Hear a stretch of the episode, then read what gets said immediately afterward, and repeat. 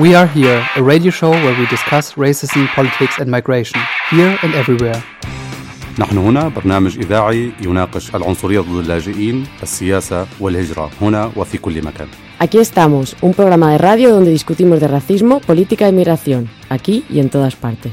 Biz burada, burada ve her yerde göçmen ve siyaset karşılıklı tartışma bu radyo show vardı. أبزال لنا المطيقنا راديو ብዛዕባ ዓላትነት ኣንጻር ስደትነት ፖለቲካ ኣብዚኣ ኣብ ዝኾነ ቦታ Wir sind da ist eine Radiosendung, wo über Rassismus, Politik und Migration hier und überall diskutiert wird. Мы здесь. Радиошоу, в котором мы обсуждаем расизм, политику и миграцию здесь и повсюду. y dejar que entren, tirar las fronteras o hacer un puente. ¿Cuánto cuesta olvidar la raza, el color de la gente? Dejar el miedo y abrir tu mente. Abrir tu mente. Hello and welcome to our show. We are Black Rose and we are here. Today we're gonna have an interview interview with a person who visited Mahmur, the city and former refugee camp in northern Iraq. And further on we will discuss about the double standards towards citizens and non-citizens in European countries. But as usual, first the news. Spain, an ultra-Catholic association from Spain, HazteOir, designed and built a bus with the transphobic message, boys have penis, girls have vagina. Do not be fooled. They do that in response to the Chrysallis group campaign, which stated the existence of girls with penis and boys with vagina. This Chrysallis association have been fighting to visualize transgender children since long, to create a more open and free society. In the meantime, after it's been also really active in anti-abortion propaganda, with messages as abortion do not allow you to choose being a mother, it makes you the mother of a dead baby. Uh, Syria. The Syrian Air Force first dropped barrel bombs from helicopters on a United Nations humanitarian aid convoy, then fired rockets from jets, then strafed survivors with machine guns. United Nations investigators said Wednesday in a report that found government forces had not only committed the attack in September, but had done so deliberately as a war crime. Russia had tested 262 types of new weapons in its battle in Syria. Its defense minister said, acclaiming the military's performance in the war-torn country, in which more than 3,100 have been killed. The weapon have proven has proven their worth in the conflict, Sergei Shoigu told the Russian parliament last month, adding that only 10 weapons failed to meet expectations. In Belarus, thousands have marched in the major biggest cities last week to protest the law against social parasites. The law that was introduced in 2015 obliges every person that was not working for more than six months in a year to pay over 200 euros to the state budget. Only by 2017, people started getting letters demanding paying the fee for 2015. This caused a wave of discontent and protest, mobilizing biggest demonstrations that the, mobilizing the biggest demonstrations that the country saw in the last years. Recently, news from US are coming always together with Donald Trump. This time is no exception. Donald Trump has signed a revised executive order to reinstate a ban on immigration from certain Muslim majority countries and suspend the US refugee program. The new travel ban blocks entry to the US for citizens from six of the seven countries named in Trump's original order, officials at the Department of Homeland Security, DHS, and State Departmental reporter on a conference call on Monday. Today, a demonstration against police repression and nationalism took place in the city of Dresden, within last weeks in context of demonstrations against Pegida. Police harassed anti-fascists, calling their full names in front of Nazis, oh, and controlling and filming them randomly. The demo moved through the city center where they greeted Pegida and also had a talk in front of the police department.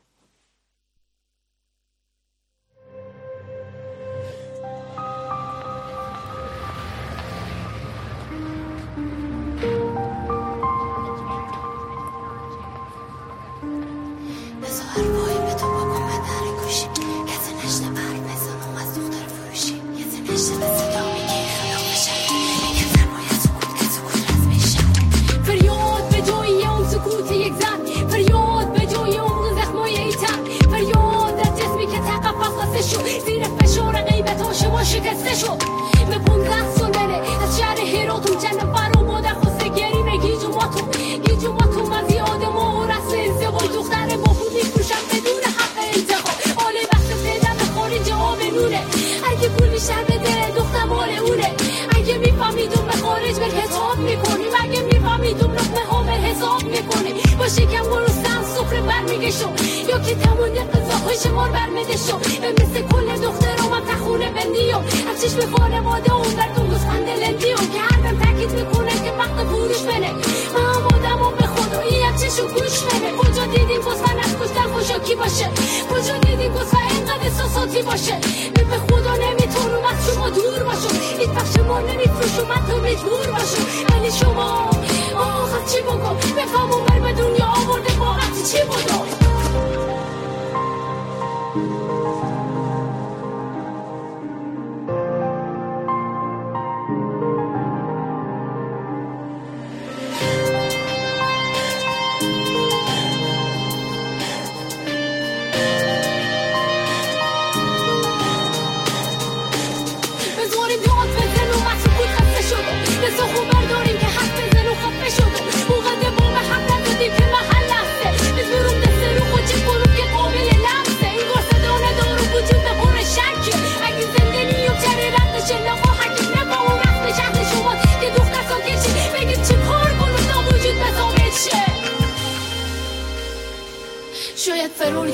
خودکشی اصل حماقته آدم چاره ای نداره وقتی بی حمایته اما تار تار موها برم که کنده باشه.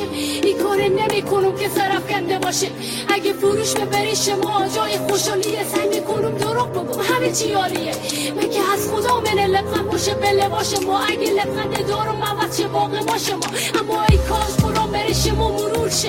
کاش بفهمیم نگفته زن بری فروشه شما شاد باشیم به محتاج به آرامشو بر تنها بگذاریم بیزار از آرایشو صورتی که بوده ای جارایشی درمون نمی‌کنه. کاری که شما کردیم کافر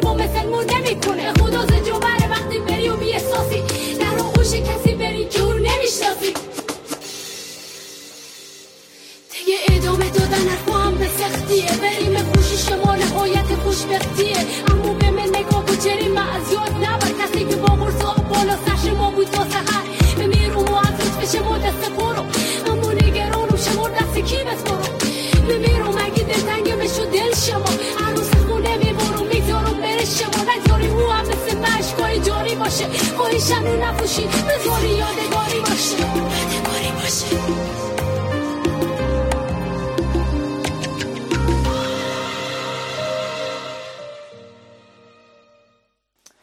This song was from Sonita Aliza, um, Alizadeh. She's a rapper from Afghanistan, and in her song, she's criticizing the practice of selling brides um, in Afghanistan. And actually, this is a topic of her own life. And there's a movie about her own situation where her family wants to sell her to finance the bride for her brother.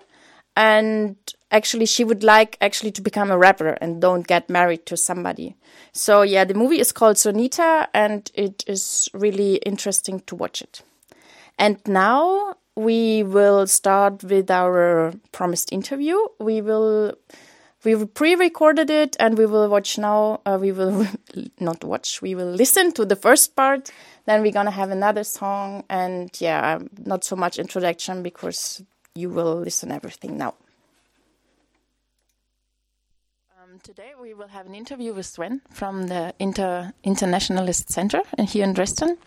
And um, why we wanted to talk to you is um, you were traveling the last or recent weeks in northern Iraq, and we were wondering why you did that.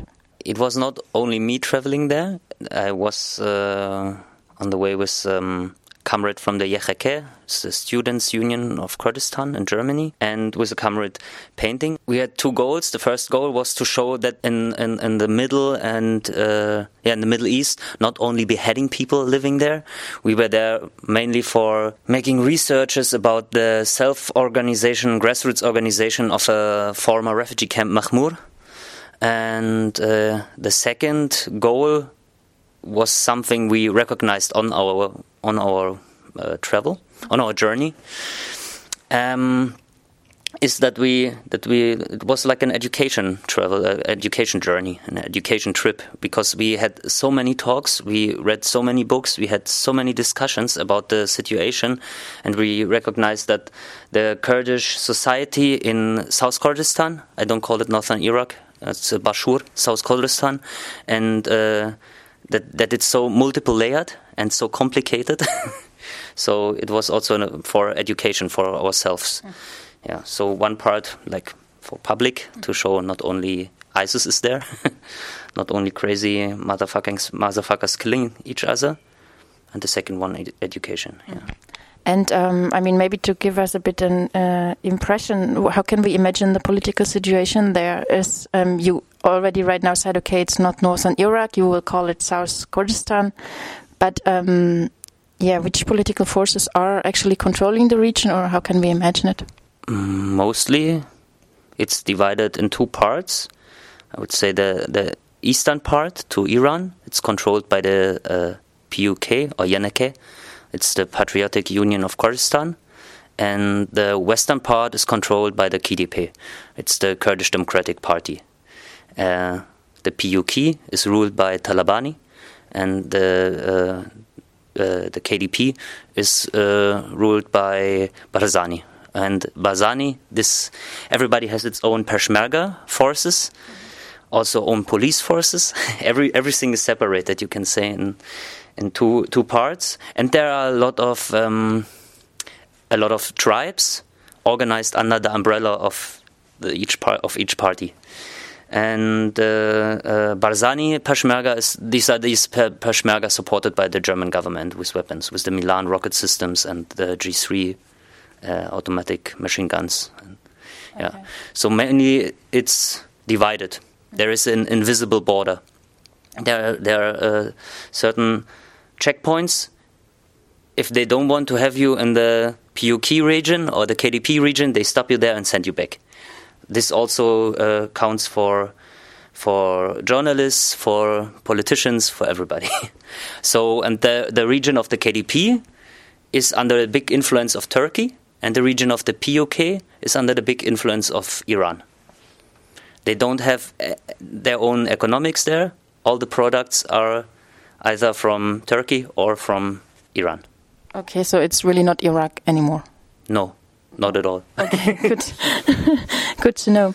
Um, you visited um, specifically a town or former refugee camp, actually, and yeah, maybe actually you could um, give us a short overview about the history about this place and yeah, how is can we imagine the living there today? Back in the 90s, the Turkish government started a genocidal genocidal politics on the Kurds.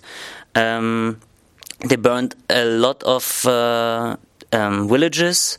They make the people flee there. They kidnap people. They uh, tortured people. They abused people. There were a lot of sexual abuses, like horrifying things. So people had to flee into the mountains next to the villages, and from this time on, they were also like bombed. They were attacked by the by by the army, and so in the between the 1990s and then 1994, uh, 1994, they started to flee in the direction of South Kurdistan.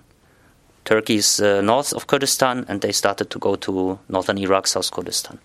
And in 1994, in June 1994, after an 18 days long hunger strike, the UNHCR recognized these refugees as refugees. The reason why Turkey attacked these people, the civilians, was that they said that they consider, uh, or they, they said these people supporting the PKK. And we have to fight the separatist movement. We have to fight this this party. And you are supporters uh, or members of the party. You are part of the guerrilla. Uh, so we attack you. And of course, there were not not everybody was a member of the party. They were just supporting it politically. So yeah, after the after they fled to to northern Iraq to Bashur, South Kurdistan, they had the first camp there. They were attacked there by the KDP Peshmerga and by the Turkish government with bombings, with gun shootings, and afterwards they had to. So they had to flee again. They were there were some the PKK tried to establish um, a ne- negotiation platform for diplomacy and tried to to better the situation of the refugees there. It helped a bit, but after this, they were forced to to flee again, more into the into the countryside of of uh, Bashur of South Kurdistan.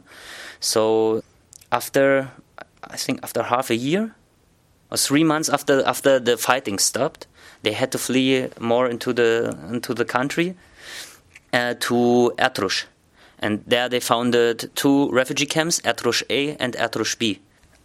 After the after this, the UNHCR recognized them again as refugees, and then they said in 19, 1995, I think, they said uh, we can't support you anymore. The UNHCR, uh, you are supporting PKK. Uh, you are not refugees anymore. This is kind of a military camp. And then there were again like uh, the jets flying very low over the camp. There were shootings again. People were there. Were, there, there was a refuse of bringing um, elementary goods to the camp. Uh, they had to to cook the fruit of the oak tree. They made uh, bread from it. They ate it like this. They had no sugar, no oil, no milk, nothing, nothing. Just this. A lot of children died and they try because they, they thought okay if the if the government wants to separate it sep- to keep us separated in Etrush A and B we don't want to have this because for us it's more secure to put both camps together. So they had a long struggle a long fight and a, a fight under harsh conditions to establish one big camp. They did it and they um, suc- succeeded in 19 1996, the conditions were better, but after it, it started again with the attacks, with the embargoes. Also, people went out of the camp searching for some food. They got shot, for example. So they decided again to flee. Some of them, at this time, they are on the way for six years already. And they flee to Nineveh.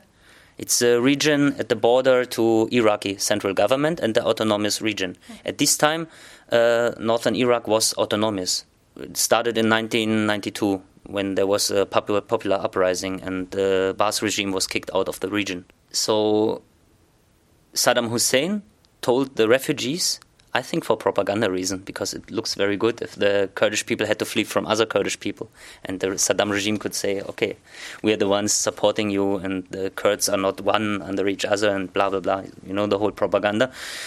So they, the government said, okay, you can come to Iraq, so they went to the border. They were in the buffer zone, uh, like a demilitarized zone, standing there, and there were talks with the Turkish government and the Baath regime, with the Saddam regime. And overnight, there was a different decision, and the Baath regime said, "No, you can't come here. You have to stay." So they were over a month standing in front of the frontier in the winter, no wood, nothing to eat. People that went uh, down the street, they were standing at the street camping there and camping doesn't mean with a with a real tent with like clothes or some improvised uh, tents. Everybody that went down the street to collect wood got uh, arrested. A lot of people died there again, and after a while they went to Mahmur camp. And in Mahmur camp, they like it's not. They didn't went to Mahmur camp. They went to the Mahmur desert next to a small town called Mahmur, and in this middle of nowhere, it's desert, completely desert, a lot of snakes, a lot of scorpions. Uh, kids died by the sticks of the stings of the scorpions and snake bites, and there was nothing, nothing. And people started to create a city, which which is Mahmur nowadays, uh, out of nothing, out of clay. They started really uh, producing the clay inside of the desert and produce first houses.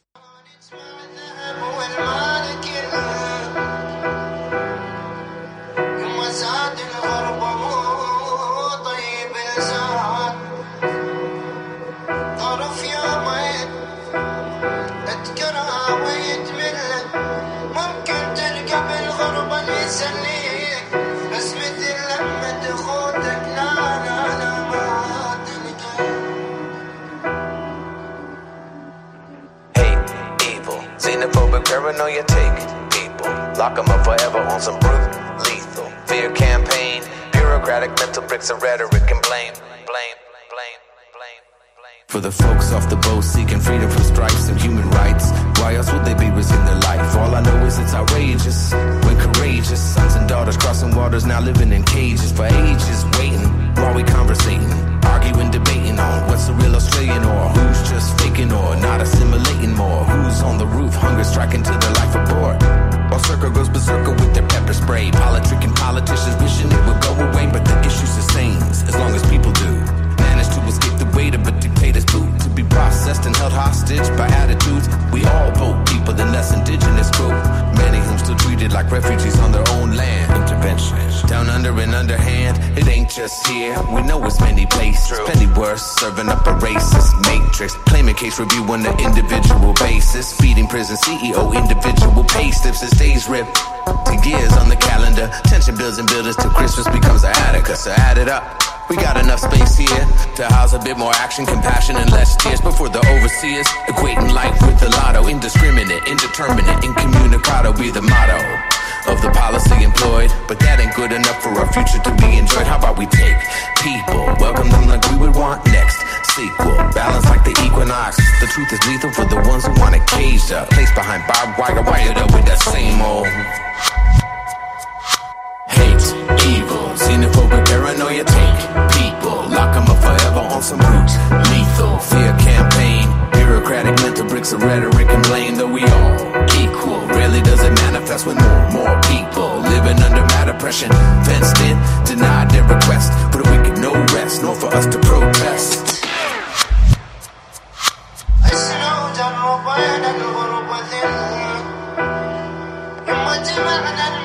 Breaks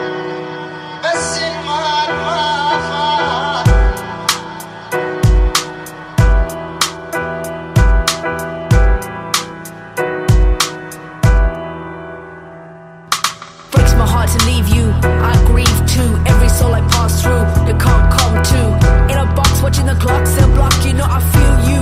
In a camp, waiting a stamp to go, but only where they say so. I know you pray to, you wanna run away too. From the pain, can't explain, weight detained, verging on the insane. The same blood in our veins. Why can't I go, but you still remain, still remain, still remain. So many people, so many people. I know we're all equal with the hand of life choose skin lethal. I don't wanna leave you to die. Depression, violence, suicide on the inside. Behind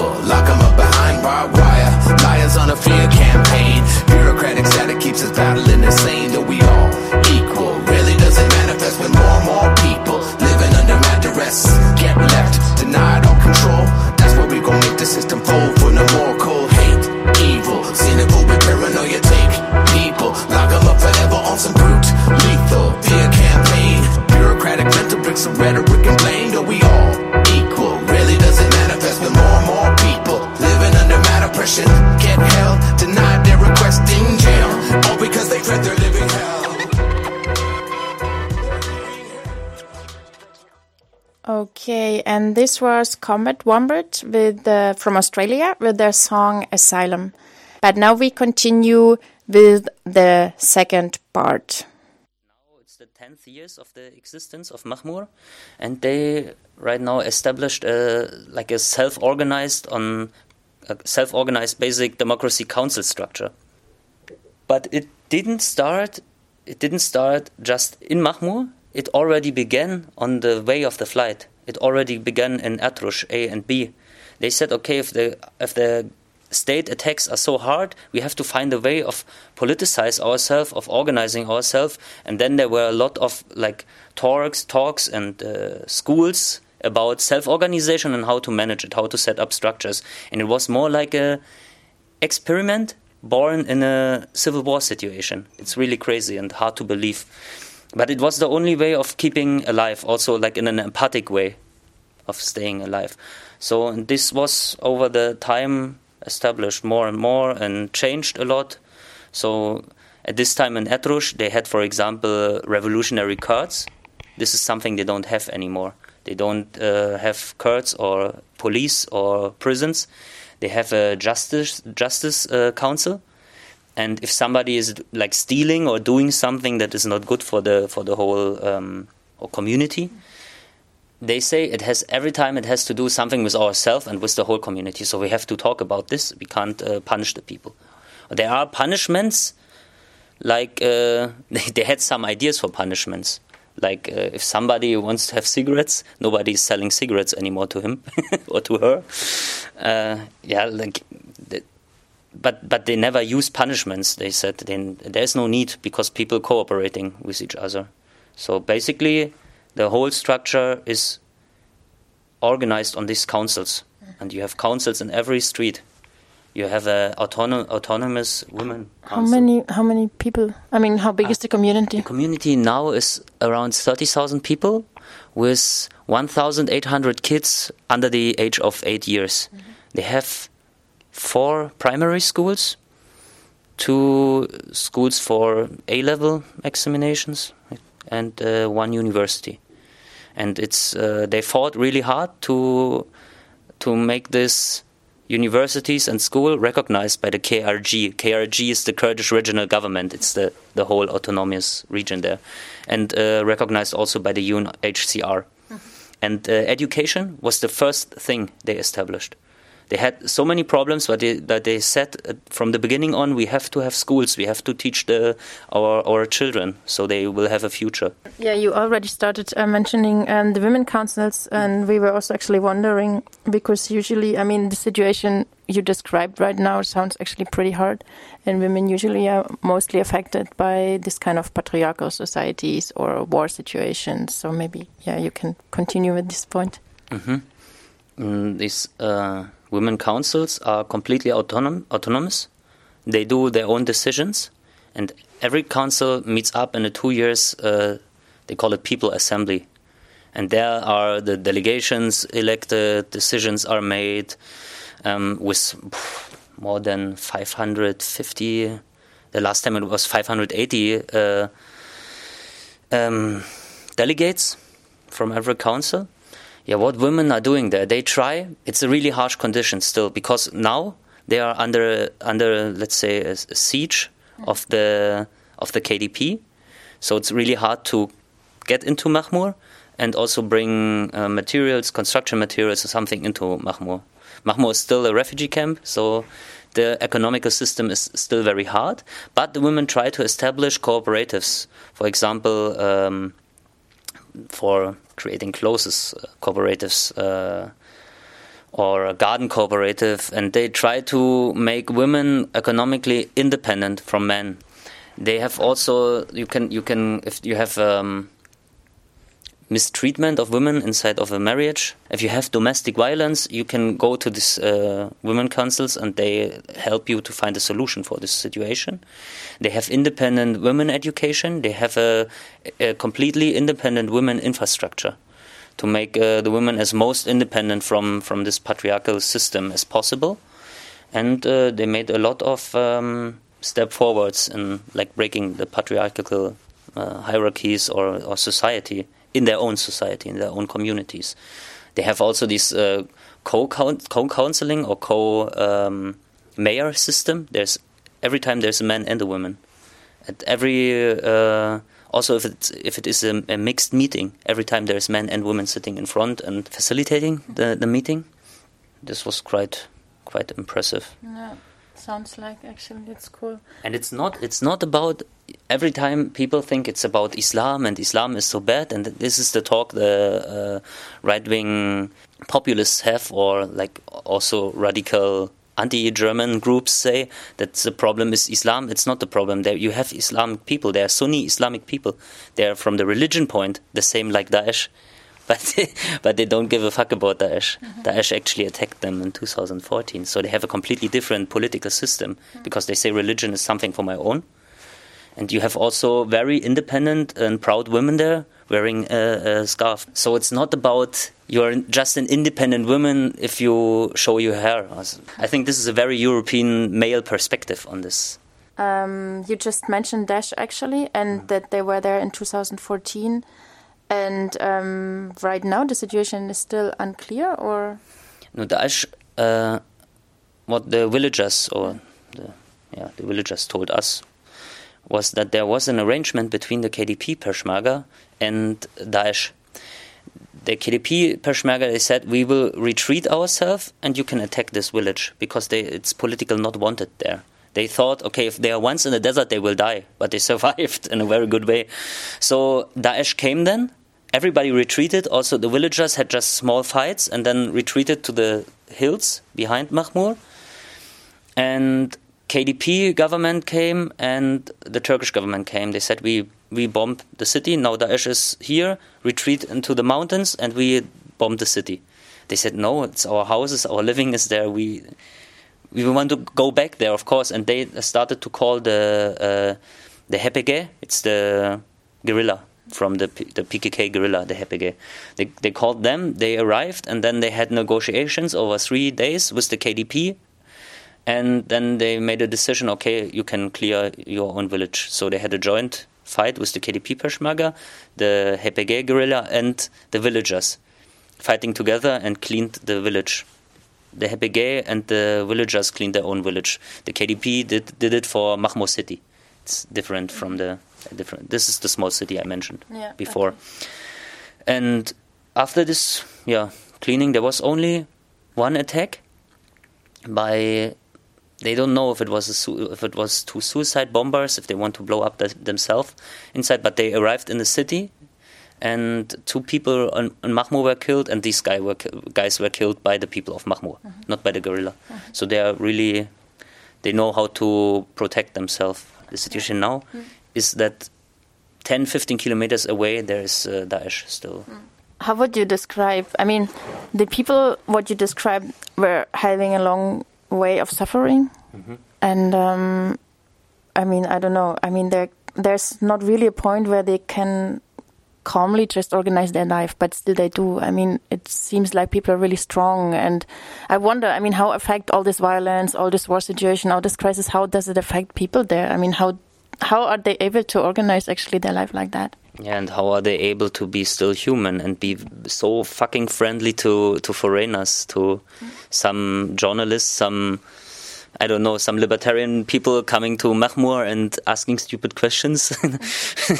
how many people are in this council? And they still they they they uh, answer you every question. And they so nice. I don't know i don't know how they do it. I think it's because of this political process process of politicizing the whole society and not only some parts and not having representation. I think it has a link Yeah, maybe it's um, self empowerment actually. Yes. Yeah. Yes, for sure, for sure. But yeah, but the the question of traumatization, because I think there is traumatization.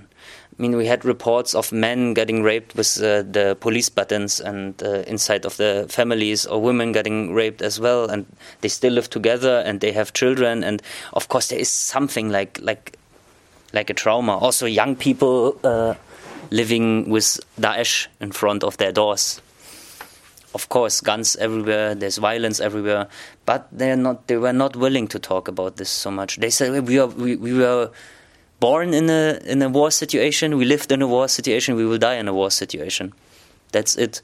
The the children of Mahmur are different. They are so strong and sentences like this i think it's really dangerous to use these phrases or to just say everything is okay everything is cool. Because people saying this normally they are the most traumatized people. And I talked, for example, to one young guy from the youth coordination. He was fighting in Kobane. He lost his uh, left hand. In, no, his right hand in, in, in Kobane when there was a bomb attack, a car bomb exploded next to him. And he said, Yeah, I, I sacrificed my hand. I will sacrifice my other hand as well if it's needed. This was uh, I don't want to judge it. I'm not in this situation, but it's a, cra- a crazy sentence. Okay, um, I, I'm. I think thanks a lot for. I'm not sure if this is the proper end right now, but um, I think we don't have much more time.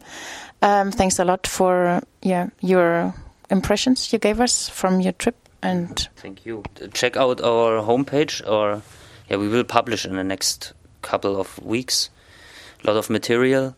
And people in Mahmur, they are completely open for input, for criticism. They want to have contact. They want to have, especially for the youth, because they want to see the outer world. So they are completely open. And if you want to have contact, write us an email. Then we will publish this also uh, when we publish the radio show, so you can read more about that then there. Okay, thanks a lot. Okay, this was an interview with Sven from Internationalistisches Zentrum in Dresden. He was in northern Iraq and was giving us some impression of his trip and especially of Mahmur, the city and former refugee camp. And now we're gonna listen to another song. And this song we chose because it's also connected to the Kurdish um, community. It's a song by Nudem Durak. She's imprisoned since April 2015. She was sentenced to 10 ye- and a half years because she, by the Turkish authorities, because she was singing Kurdish songs. Um, yeah, she was famous in the region because she was teaching younger musicians in traditional Kurdish songs.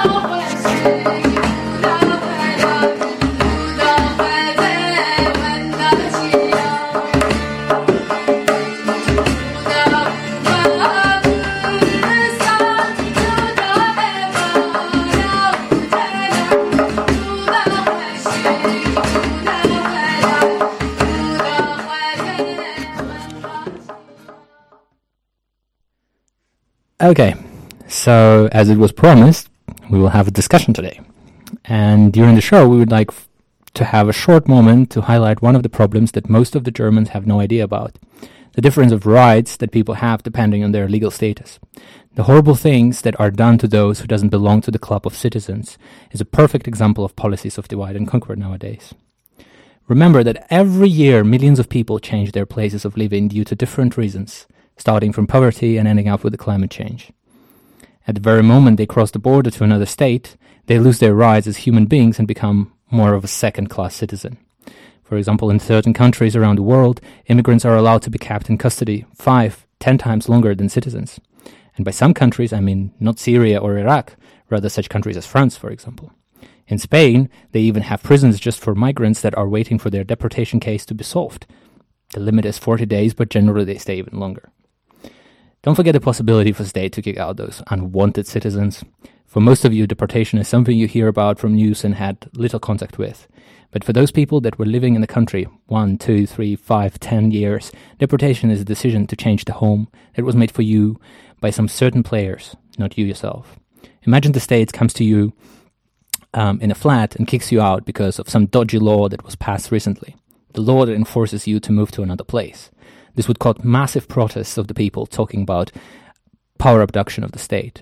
However, when it's down to the smaller group of people, per se immigrants, then it becomes a matter of not my business. This is the topic of our discussion for today, highlighting to those problems and sharing our views on how to address it. And we have several opinions in the studio from different people different countries, um, and also from their personal experience in Germany. People from the European Union and outside of the European Union. Yeah, hello. Uh, so, like about my experience here in Germany, I would say like there was like a big problems when, uh, like with with work and everything. Like me personally, I have faced like some kind of things here with the Arbeit and everything, like some kind of uh, I don't know treatments, special treatments when I come like from a certain country when I'm have like an a certain uh, status like to stay in here, not like a normal citizens, uh, rather than like a refugee or something like that. But I would love to talk more like uh, specifically about the new laws about the refugees who are like. Uh, I don't know, who, who are like facing uh, right now deportation, like from places like from Morocco, Afghanistan, other places like uh, Iran and Iraq right now. They are facing this uh, new measures who called uh, one euro job. And that's terribly the new classifying system, like in dividing the, the citizens of this country for like like for two classes, not the citizens, I'm sorry, for the Arbeit class, for the work classes right now. And right now we have this new kind of work who called like 80 cent work where the people are forced to go to this kind of jobs and they are not like really jobs they are just like some kind of working in gardens in the woods stuff like this and they are forced to work at least every day like four hours until like six hours doing those things and they are getting you know 80 cents for an hour like it's like a new exploitation uh, system against those people, and they are not. They don't really have the right to stay in here. They are at the end. They are facing deportation, and they are just like waiting for this time where they being deported. And when they don't go to this work, they will have sanctions from the salary they are getting every month from the state and here, from the government, and that's I think it's like an evidence. That's like a a big thing facing the state right now, showing this uh, the core of this like nationalist, racist state in Germany and other European countries. I would say the same thing. Thank you. I think um, I think actually what is interesting with the things you just mentioned, and also concerning your introduction, that actually when we started thinking about the topic, so we kind of discussed it before, it was like yeah, sure. I mean, actually, it's a huge topic. And the crazy thing is, we think that there's this kind of constitution, right, which is regulating the, the rights of the people. And then there are so many laws implemented who just kind of ignore this kind of constitution. Or obviously, the constitution is really only for citizens. And everybody who is not a citizen is not considered being represented in the constitution. So they just implemented as much laws as they want to kind of, yeah, create a, a two class system. Yeah, and I think that's just amazing, and nobody cares. I think. Uh, yeah, like for example, in in France we have a very very old constitution, like from uh, uh, what, uh, it's a date again, one thousand seven hundred uh, eighty nine. Yeah, like from the revolution, and it says human born and stay uh, free and equal in right. What does it mean? Is it, does it concern citizen? Does it concern every human uh, being?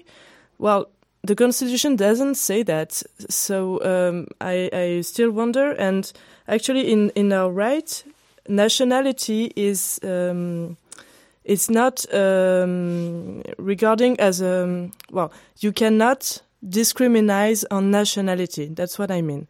If you if you are discriminating someone because because of his nationality, you it's not legal.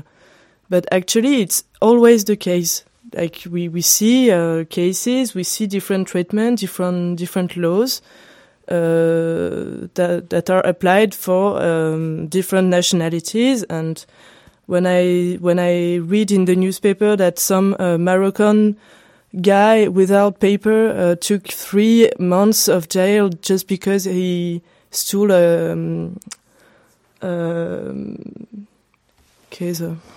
a cheese in a supermarket. I'm like, what the fuck? Oh, I don't know. Yeah, that um, I mean, I was also wondering, and for example, in the Spanish, oh, in the Spanish Constitution, is this kind of yeah, everyone is like free and blah blah, blah.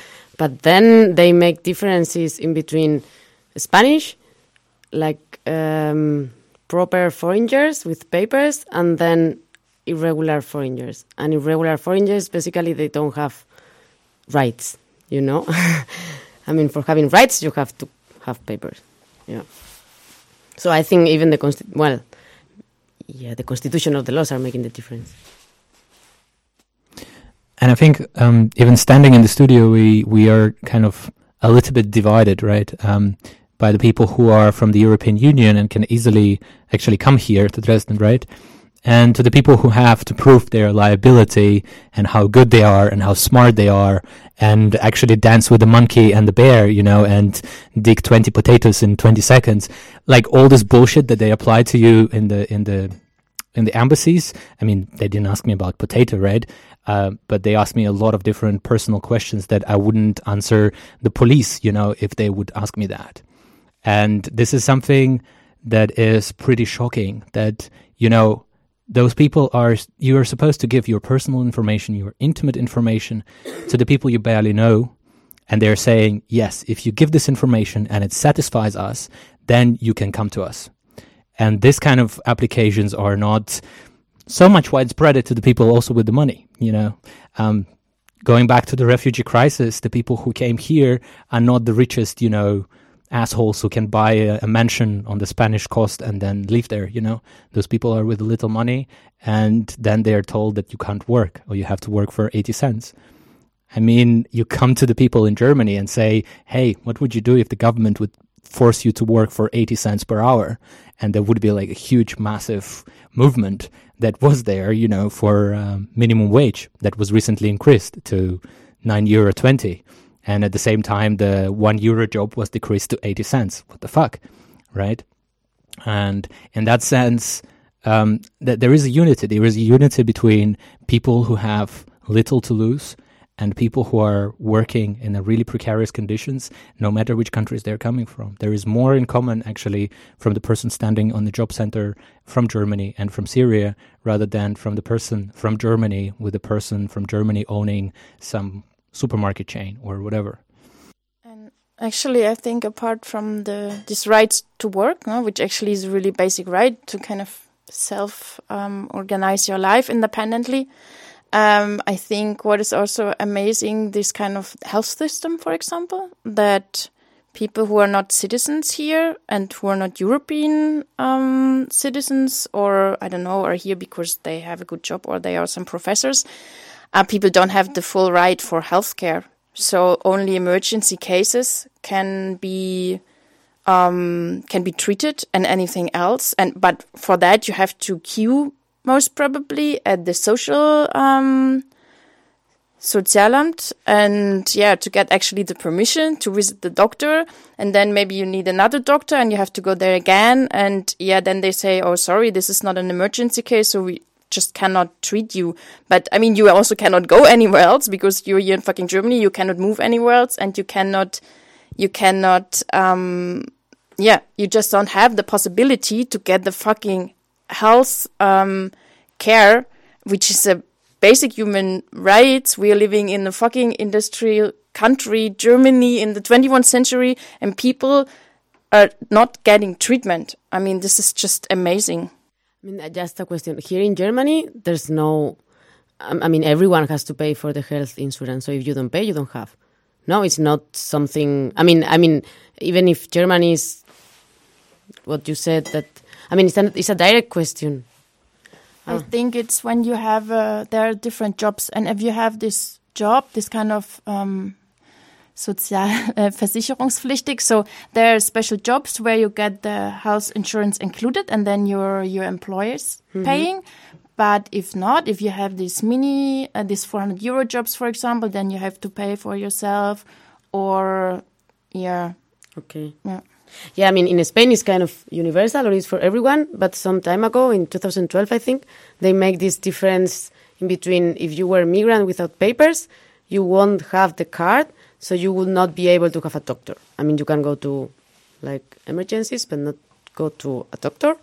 And then, yeah, a lot of people, well, actually, some doc, no, mostly a lot of doctors kind of um, don't apply the rule and then every region can do whatever they want. So in the end, a lot of regions from Spain are not doing that because I mean it's incredible. People sometimes have kind of moral and yeah. Uh, yeah, I, I remember to, to have written something about the fact that um, people without paper, uh, immigrants and so on, have um, uh, the same access to um, to to health, um, to care in, in France, but actually in the the administration, in the the insurance of it, like the people treating their their papers and so on, they try to limit their access to um, healthcare. It's like it's guaranteed by the law, but the people working in those services trying to uh, limit access to those people.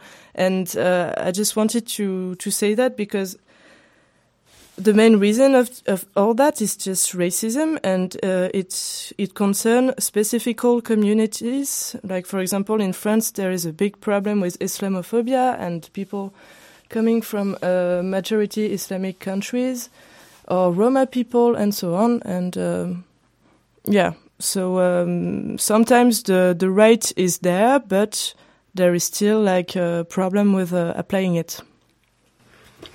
Yeah, I would just love uh, love to add like my my vision, my perspective from a migrant from outside of Europe, like what I've seen like about my my experience here in Germany. The first thing is here in Germany that we have like is nationalism. From nationalism, you have like the whole racist. It can be treatments to the whole who are not Germans, like not Germans. I mean, like they don't like look like Germans. And the second thing is, what are we having right now in Germany? Is like a like a work uh, society. What's the meaning of the work society? It means like it can, you can be defined just through your work and what are you working. And what have we seen from the treatments from SPD in the last two years? SPD is a social democrats party in here.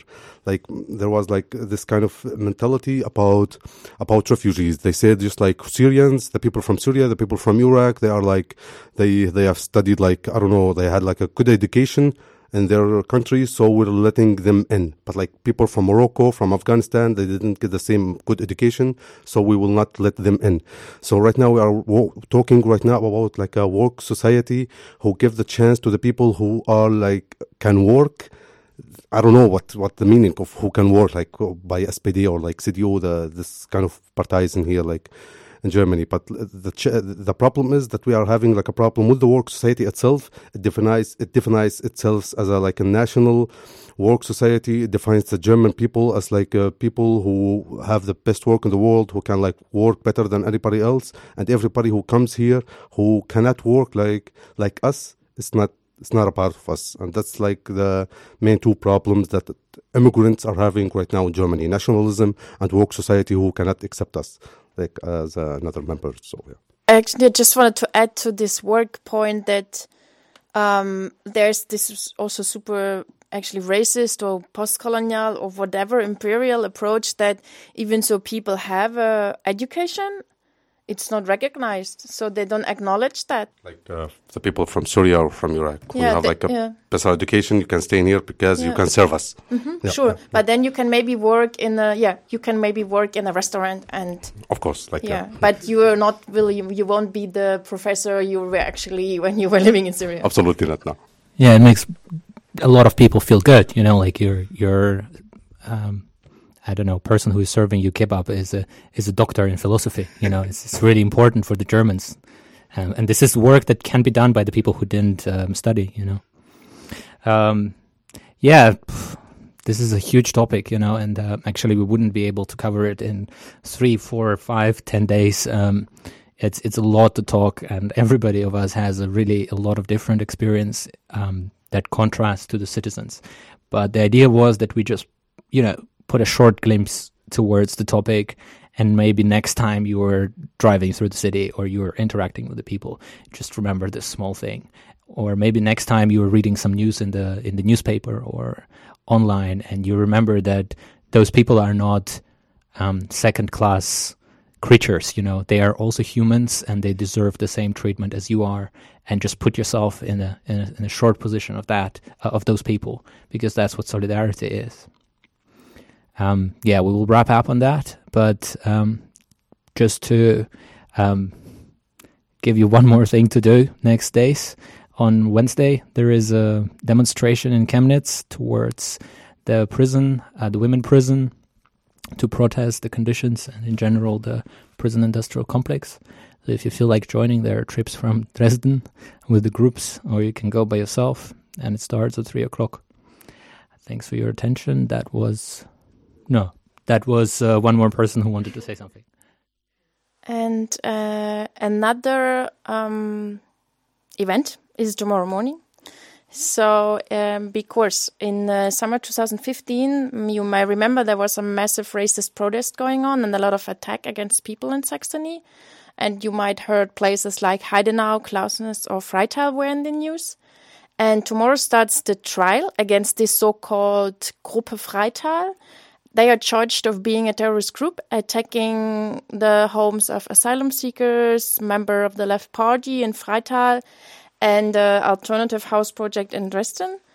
And to give a critical perspective on that trial and the political treatment, actually, of the racist attacks, different groups are inviting to join a rally tomorrow morning at 8 o'clock in front of the court building, which will be in Dresden at the Stauffenbergallee.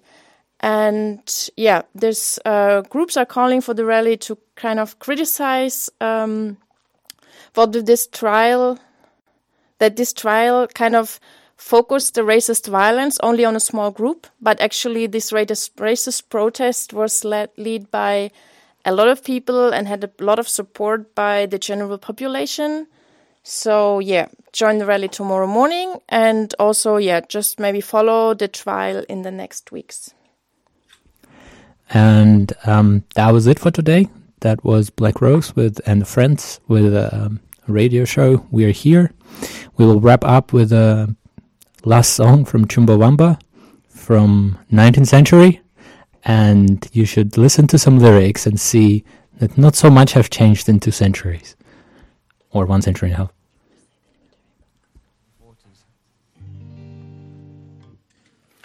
You working men of England, one moment now attend, while I unfold the treatment of the poor upon this land.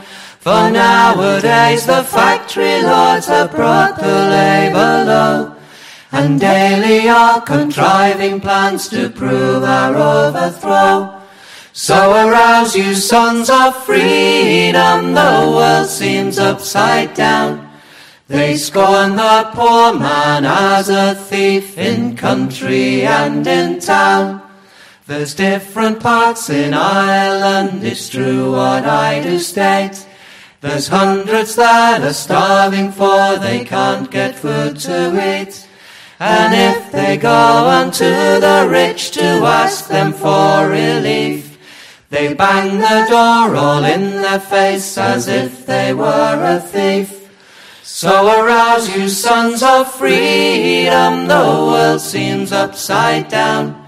They scorn the poor man as a thief in country and in town. Alas, how altered are the times, rich men despise the poor, and pay them off without remorse, quite scornful at their door. And if a man is out of work, his parish pay is small, enough to starve himself and wife, his children and all. So arouse you sons of freedom, the world seems upside down. They scorn the poor man as a thief in country and in town. So to conclude and finish these few verses I have made, I hope to see before it's long men for their labor paid. Then we'll rejoice with heart and voice and banish all our woes. Before we do, old England must pay us what she owes. So arouse you sons of freedom, the world seems upside down. They scorn the poor man as a thief in country and in town. Cheers. Cheers for that.